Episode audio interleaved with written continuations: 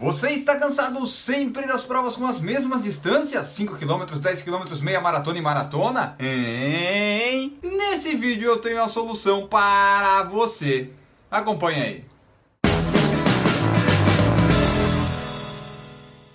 Meu nome é Enio Augusto, aqui do Por Falar em Corrida. Você que nos acompanha aí, se ainda não é inscrito no canal, aproveita para se inscrever e para dar o like aí nesse vídeo. Hoje eu vou falar da 15K Floripa. No dia 26 de março, a prova vai ser realizada aqui em Florianópolis e, como o próprio nome diz dela, 15K é o quê? 15 quilômetros. Essa é a distância da prova. Sim, uma prova de 15 quilômetros. Quantas provas de 15 quilômetros você conhece? Eu conheço só duas. Se vocês conhecerem mais alguma, diz aí nos comentários desse vídeo. Eu conheço a São Silvestre e a Sargento Gonzaguinha, ambas em São Paulo. E dessas duas provas, a gente sabe que em uma delas você não pode correr, né? A mais famosa, você vai lá porque é uma festa.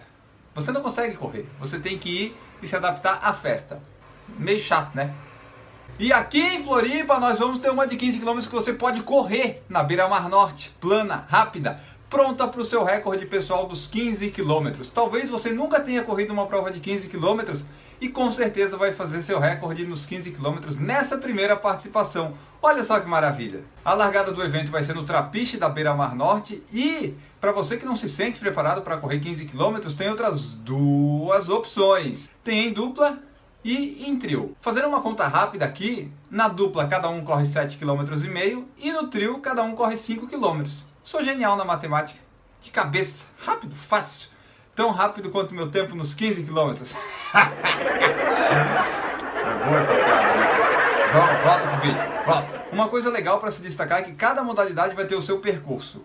O que isso quer dizer? Isso quer dizer que cada um deles vai ter o seu próprio retorno. Ou seja, o revezamento entre os atletas vai ser sempre na largada e na chegada.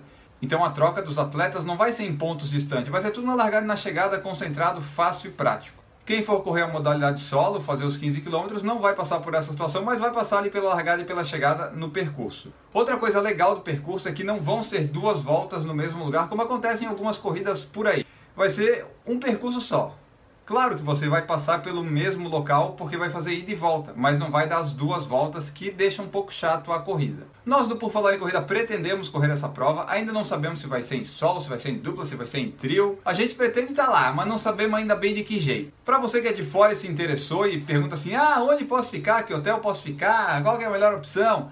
Vê aí o nosso vídeo da Maratona de Floripa, onde eu dei dicas sobre o percurso e sobre locais de estadia também. Mais informações sobre o percurso, kit, lote de inscrição, programação e premiação, vocês podem ver no site que está na descrição desse vídeo aqui, o link dele. Na descrição do vídeo também eu vou deixar o link para as inscrições, caso você tenha ser interessado por essa prova. Correr 15 km é no mínimo diferente, né? Hoje eu mudei o meu cenário aqui, eu coloquei a minha porta atrás, não sei se vai funcionar, vamos ver o que o editor vai achar disso. Se você gostou do vídeo, deixa o seu joinha aí embaixo, se inscreve no canal caso ainda não seja inscrito. Você pode também conhecer o padrim.com.br barra Por Falar em Corrida, uma forma de você colaborar com a gente a manter aqui o Por Falar em Corrida como um todo no ar. Voltaremos em breve num próximo vídeo falando alguma coisa sobre corrida, porque a gente é o Por Falar em Corrida.